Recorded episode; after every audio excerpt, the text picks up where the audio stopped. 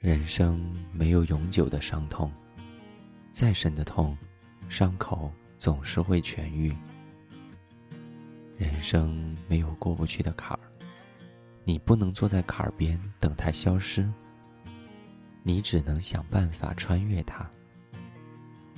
人生没有永久的爱情，没有结局的感情，总是要结束的。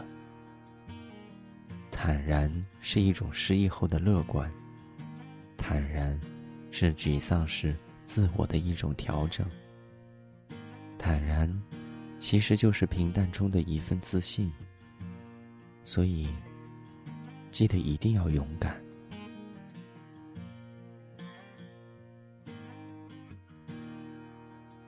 二零一四年十月八号，我在重庆跟你说晚安。晚安。Well, she was precious like a flower. She grew wild, wild, but innocent. A perfect prayer in a desperate hour. She was everything beautiful and different. Stupid boy. Can't fence that in, stupid boy. It's like holding back the wind. She let her heart and soul right in your hands. And you stole her every dream and you crushed her plans. She never even knew she had a choice. And that's what happens she hears is telling her she can't. Stupid boy.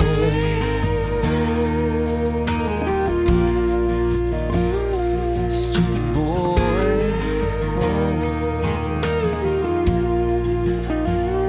So, what made you think that you could take a life and just push it, push it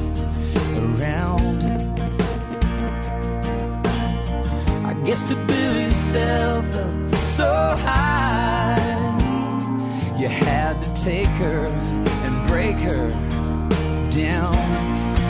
Oh.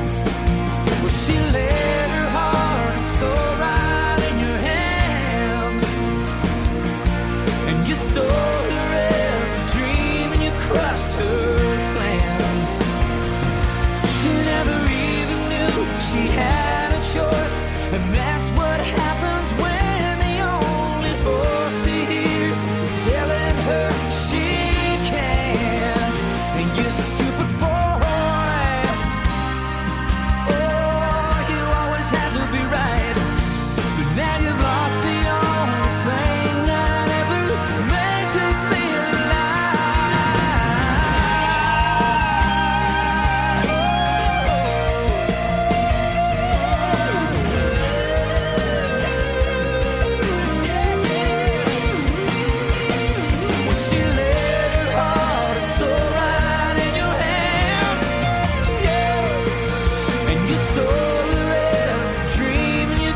crushed